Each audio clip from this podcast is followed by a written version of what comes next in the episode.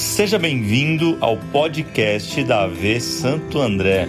Aqui você encontrará todas as mensagens que são pregadas em nossos cultos. Que Deus fale com você.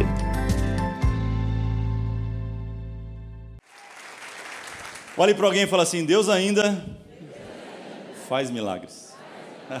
Abra a tua Bíblia lá em Marcos capítulo 2. Hoje é o terceiro episódio da série No Caminho do Milagre. Eu quero falar sobre o poder da amizade.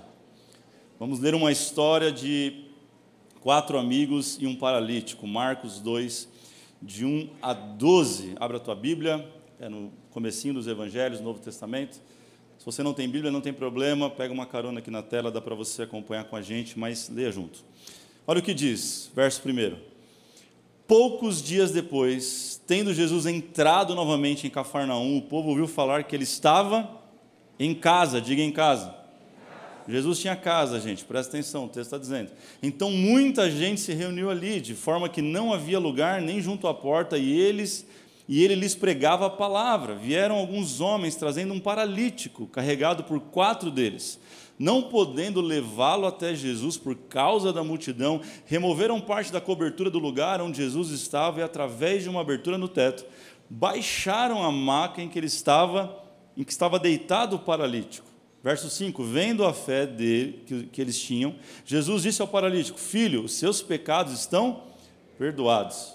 Estavam sentados ali alguns mestres da lei, raciocinando em seu íntimo. Verso 7: Por que este homem não fala assim: está blasfemando, quem pode perdoar pecados a não ser somente Deus?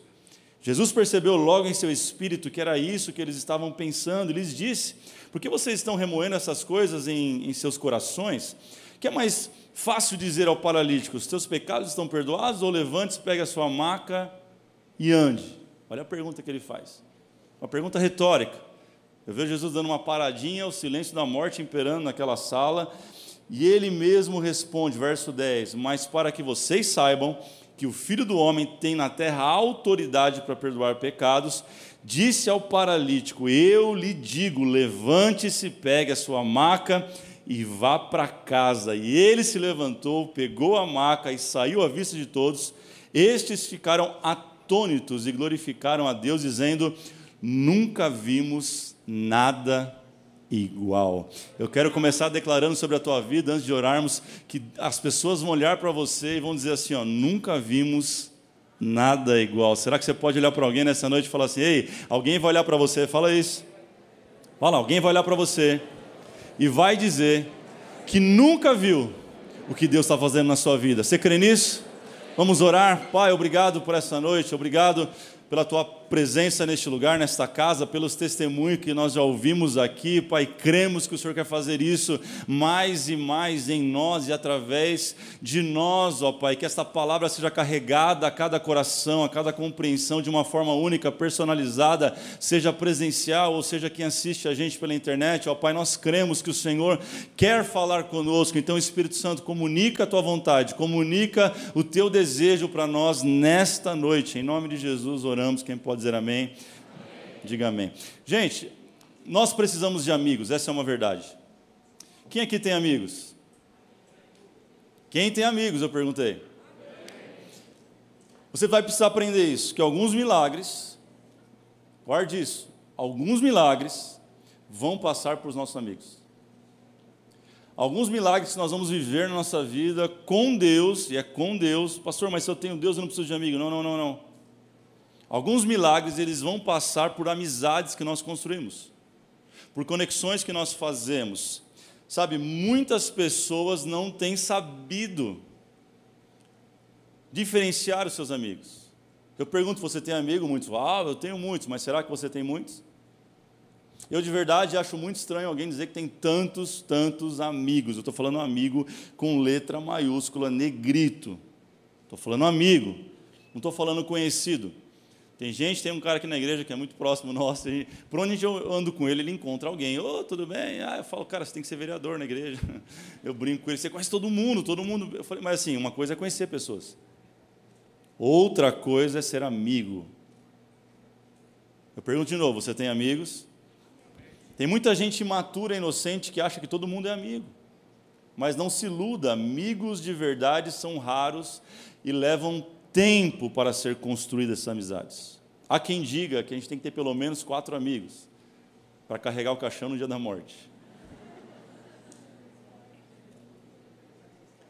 Essa história que a gente está ouvindo hoje é sobre um cara paralítico que tinha quatro amigos. E o milagre na vida dele só foi possível porque ele tinha quatro amigos para carregar ele até o lugar onde Jesus estava, destelhar a casa de Jesus, descer ele até Jesus, colocar ele face a face com Cristo e só assim ele viveu o milagre. Quero compartilhar com você três níveis de relacionamentos que nós podemos ter.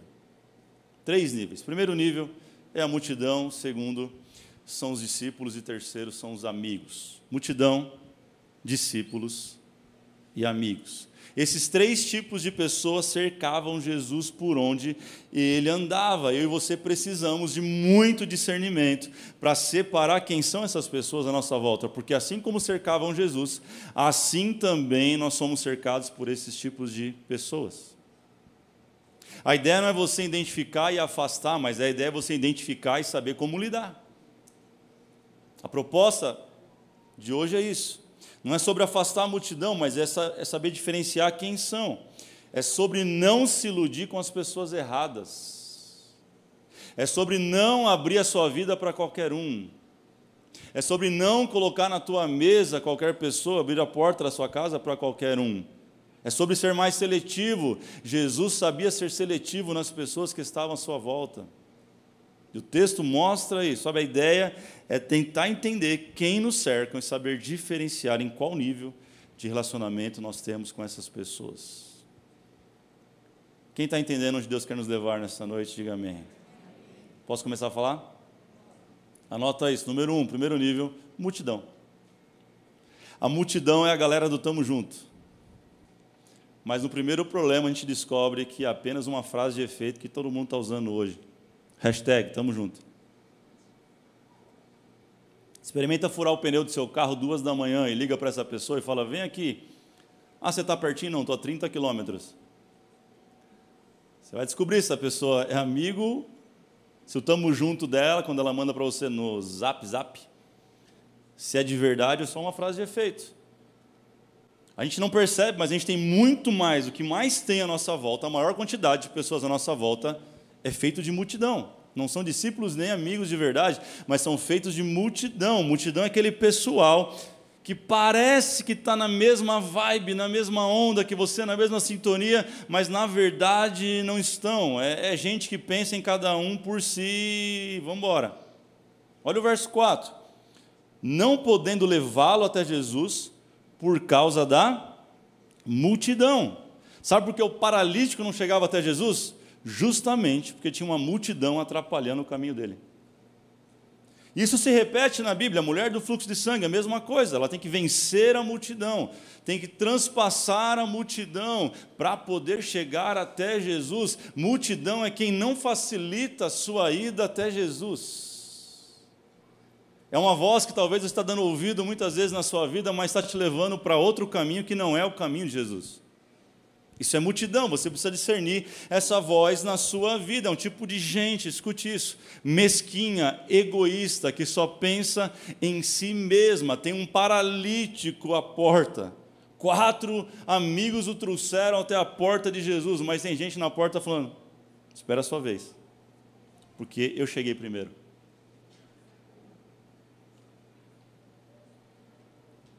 É gente fala assim: eu sou dizimista, eu sou ofertante. É um absurdo não ter cadeira na igreja.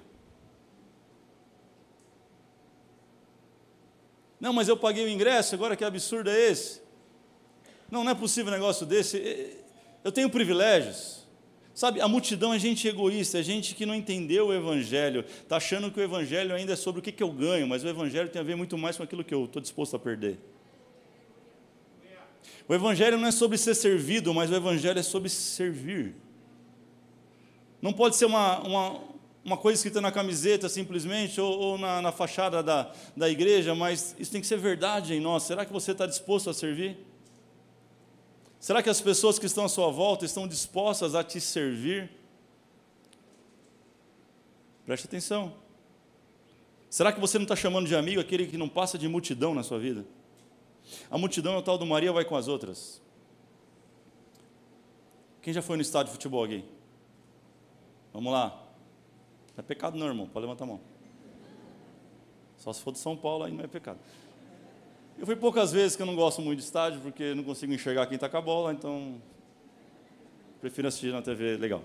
Mas enfim, você vai no estádio, é normal, teu time está indo bem, está todo mundo lá cantando o time, canta o hino do Independente, ah, e vai cantando.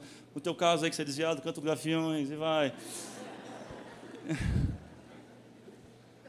Uns que não, tem uns que não acontece nada, que fala, ó, verde, time, time morno. Já fala que time morno vai vomitar. Estou brincando. Mas a galera está cantando, vai lá, vai fazer o gol, não sei o quê, e canta, e canta, e celebra. Aí o time toma um gol.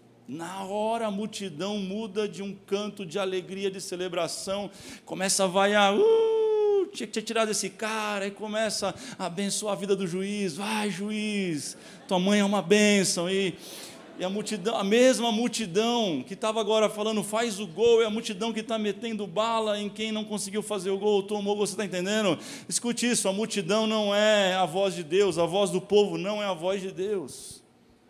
Nunca se esqueça que foi a, foi a voz da multidão que diante de Pilatos disse, solta Barrabás e crucifica Jesus. Será que você não está dando demais ouvido à voz da multidão? na tua vida? Será que a multidão não tem tido mais voz do que a voz dos seus verdadeiros amigos? Pense nisso. Número um, esse é o primeiro nível: multidão. É o nível mais raso de relacionamento. Mas não demonize a multidão. Não, pastor, eu vou sair exterminando todo mundo que é multidão na minha vida a partir de hoje. Calma, querido.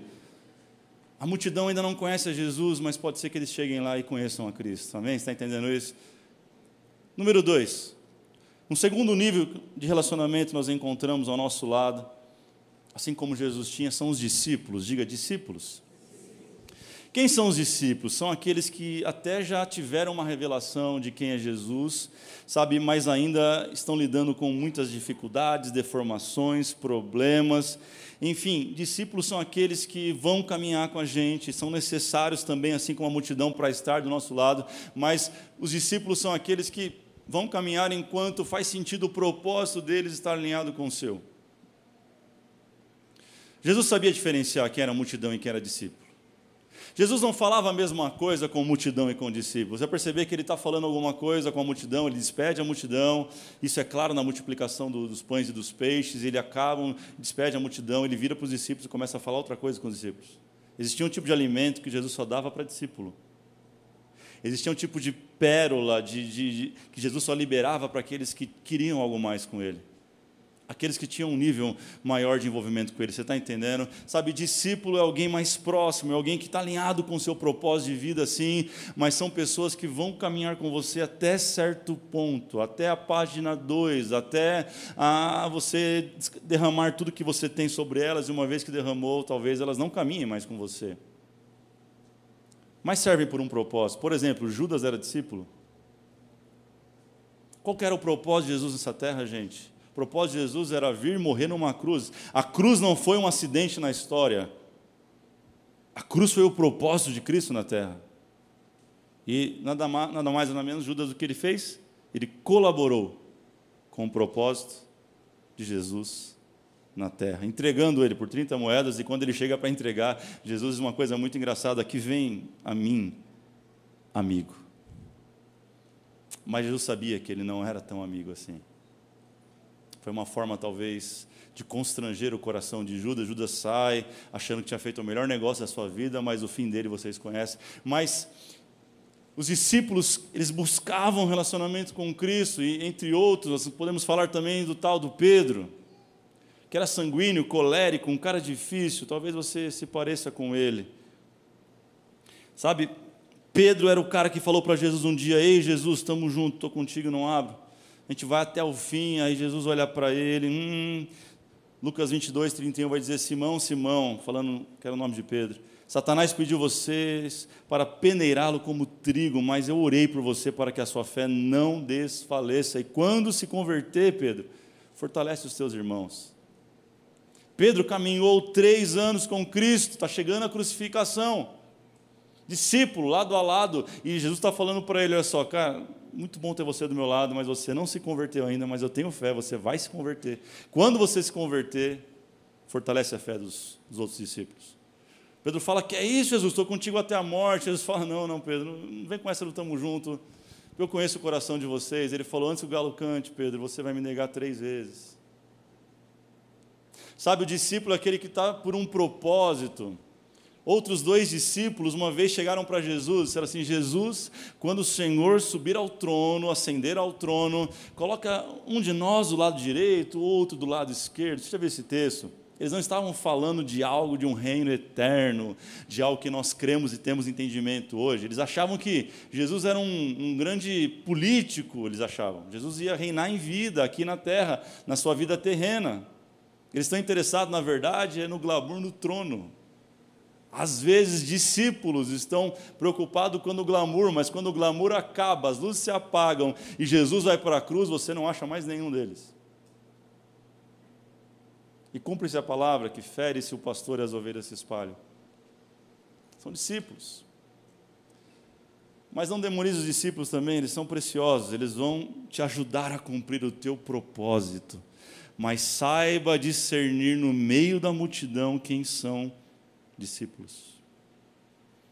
E num terceiro e último nível, que esse eu quero gastar um pouco mais tempo com você, é falar sobre o nível de verdadeiros amigos. Deixa eu te perguntar mais uma vez se você tem amigos.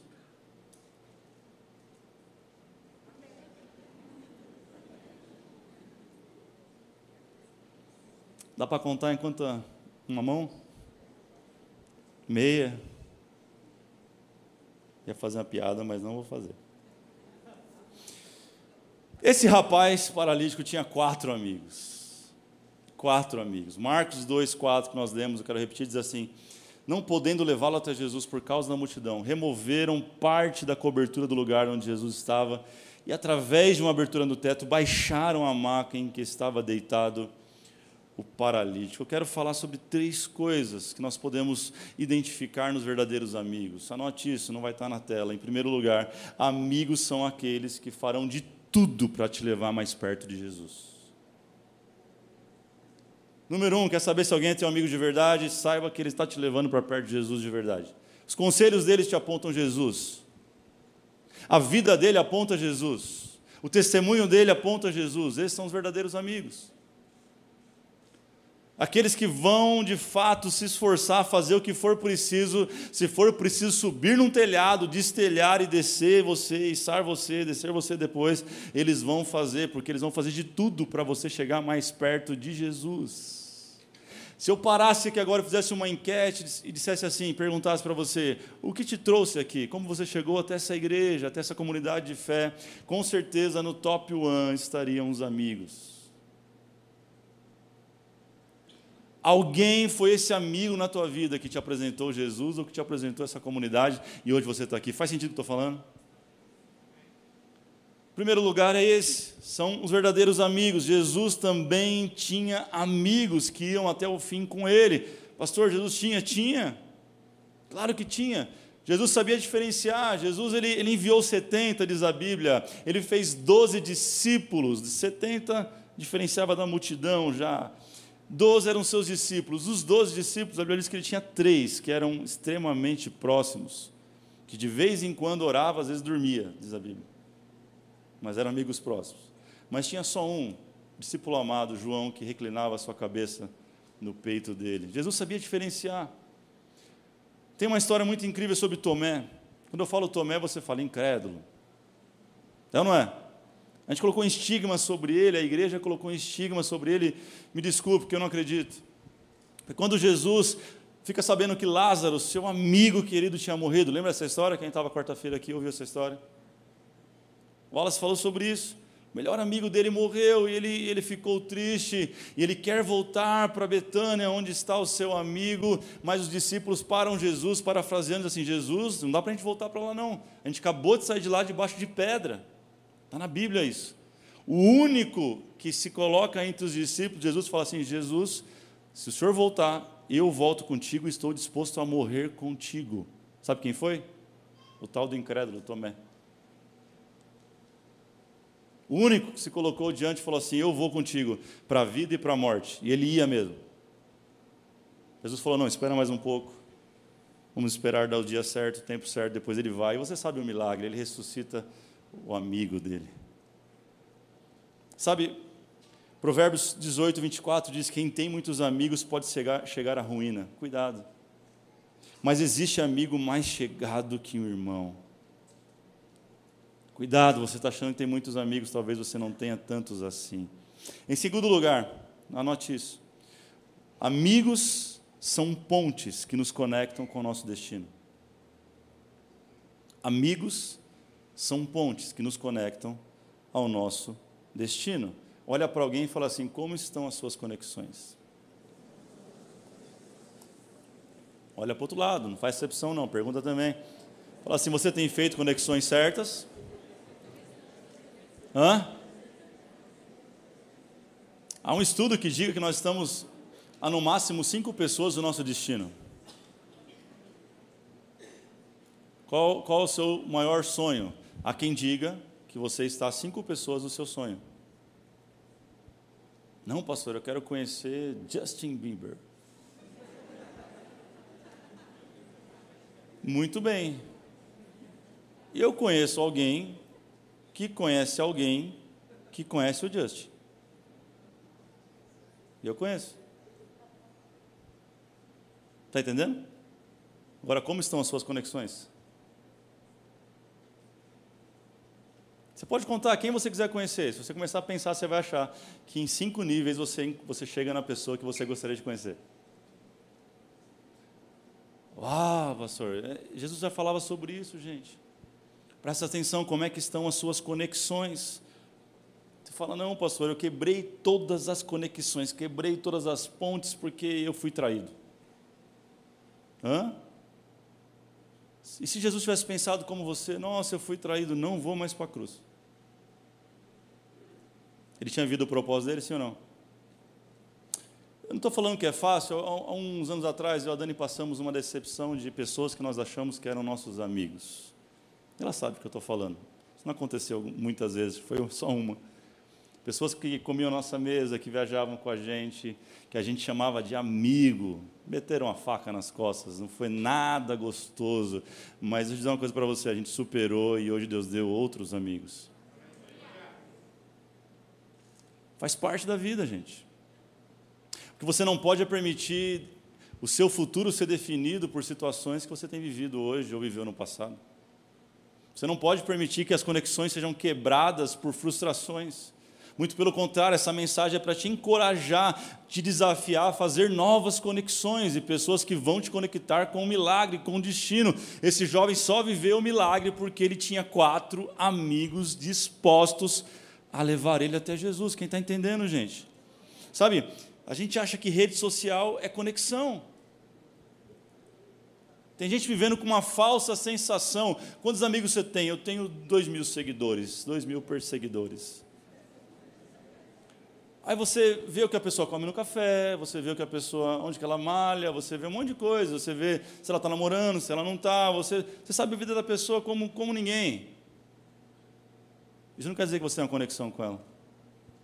Isso quer dizer que você só acompanha a vida dela, mas a gente está nessa geração, as pessoas estão achando que estão conectadas, mas elas estão cada vez mais isoladas no seu mundo virtual.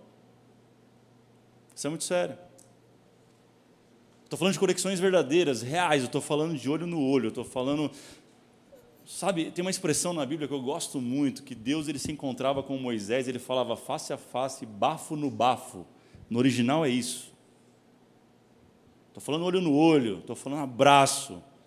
Sabe, a gente, a pandemia parece que esfriou as nossas conexões.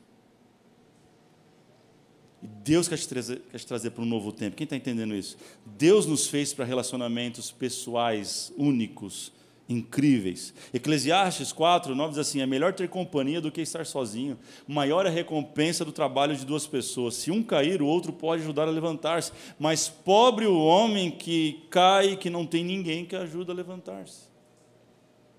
Deus não te fez para ficar sozinho, é por isso que Deus olha para Adão, ele fez Adão, e Deus já sabia, obviamente, mas Adão sente uma necessidade, viu, viu a girafa com o girafa. O elefante, falando elefante, com a elefoa. Ele vê os bichinhos e fala assim: não é bom que o homem esteja só, vou fazer por ele alguém também igual a ele. O termo ali é igual a ele, que lhe olhe nos olhos, que sinta as mesmas dores, que tenha as mesmas necessidades, é sobre isso que ele está falando. Você precisa se abrir para novos relacionamentos senão você não vai viver alguns milagres na sua vida. É só isso. Posso ficar assim a vida inteira, pastor? Pode. Vou para o céu? Talvez você vá para o céu sim, não tem problema nenhum. Mas você vai deixar de viver alguns milagres por isso. Porque alguns milagres vão passar pelas conexões que você tem feito.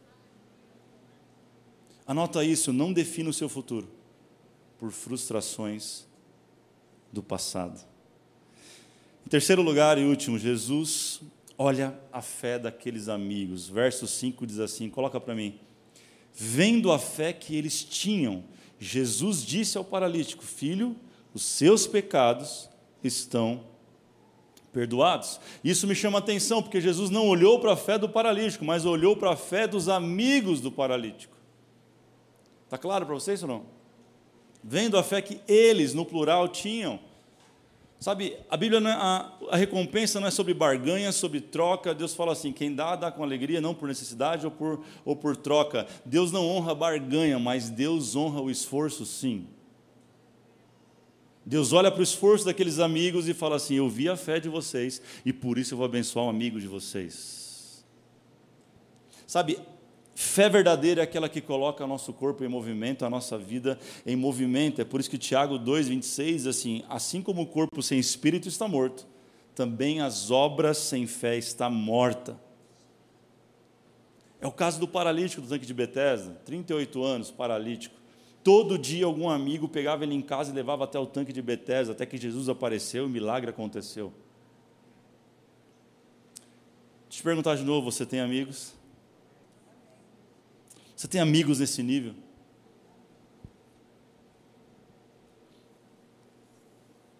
Jesus termina fazendo um milagre, verso, verso 10. Para que vocês saibam que o Filho do Homem tem na terra autoridade para perdoar pecados, disse ao paralítico: Levante, pegue a sua maca ou a sua cama e vá para casa. Olhe para cá, preste atenção, estou terminando. Que me chama a atenção é que Jesus faz um milagre, mas ao invés dele falar, pega o celular, abre o Instagram, não esquece de marcar Ministério de Jesus Cristo. Marca os quatro amigos que te trouxeram até aqui, faz um post com a cama na mão, falando partiu. Ele fala, volta para casa. Volta para casa. Isso chama atenção demais. Isso me faz pensar muita coisa. Por exemplo, será que você não tem invertido as prioridades na sua vida? É por isso que você tem perdido quem realmente é seu amigo de verdade? Quando ele fala assim, volta para casa, ele está falando, volta para o lugar aonde você viveu decepção até hoje, porque é tempo de celebração, tempo de festa. Ele não fala, pega os amigos, os quatro amigos e vai para o bar fazer uma festa. Não, não, não. Volta para tua casa, porque aquelas pessoas que estão sofrendo com você há anos, elas precisam experimentar o meu milagre. Em primeira instância, eu termino aqui, de verdade. Os nossos maiores amigos estão dentro da nossa casa e não fora dela.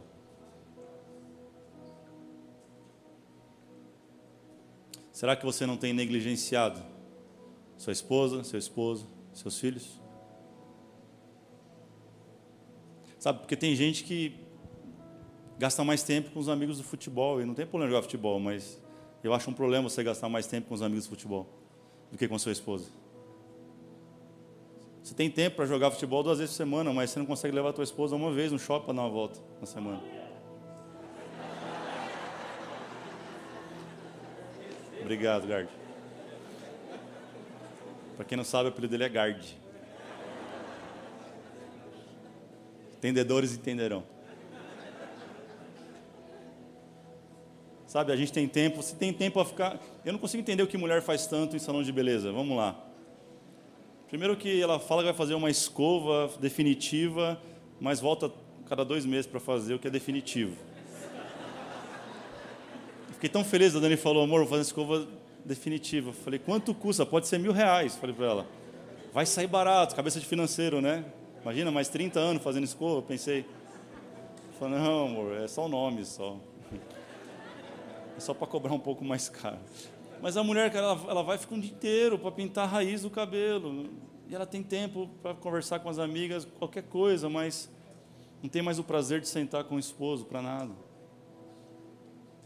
A gente começou a gastar tempo com quem não tem nada a ver com a nossa vida. A rede social serviu para uma coisa, para conectar a gente com, a gente com quem a gente não conhece, com quem a gente não vai ter tempo de mesa, não vai ter tempo de qualidade. E tem gente do teu lado clamando por atenção. Você que tem filhos, faz quanto tempo que você não bate uma bola com teu filho, joga um videogame, senta com ele para trocar uma ideia sobre a vida? Com o tempo você vai perceber que os melhores amigos estão dentro da sua casa. Eu estou falando sobre, sobre. Sabe, tem gente que tem tanta riqueza, dinheiro, cara tem uma mansão, mas ele não tem prazer de voltar para casa. No final do dia, tudo que ele quer é ir para um happy hour para encontrar os amigos, porque não quer ver a esposa. Só que ela tem que ser a sua melhor amiga, cara. Ele tem que ser o seu melhor amigo, minha irmã. Porque ele fala: volta para casa, celebre o teu milagre.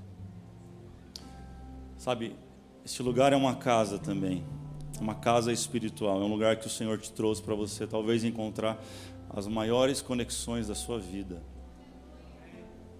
Pessoas que vão te conectar ao seu destino. Pessoas que vão ser voz de Deus para você nos momentos mais difíceis da sua vida. É fato que tem multidão, claro, aqui também tem multidão, aqui tem discípulo, aqui tem amigo, tem de tudo, gente. Mas a chance de você encontrar alguém aqui que vai falar de Deus na sua vida é muito maior que qualquer outro lugar. Concorda comigo? Deveria ser. Você fala, pastor, já me decepcionei demais. Tudo que eu queria entrar numa igreja, por isso que eu escolhi uma igreja um pouco maior que a minha, para eu entrar e sair e não ser notado, porque eu já sofri demais com amizades. Ouça isso, o Espírito Santo te trouxe aqui para curar as tuas feridas, para limpar as suas feridas, para te preparar para novos relacionamentos. Eu quero orar com você. Se coloque de pé, por favor.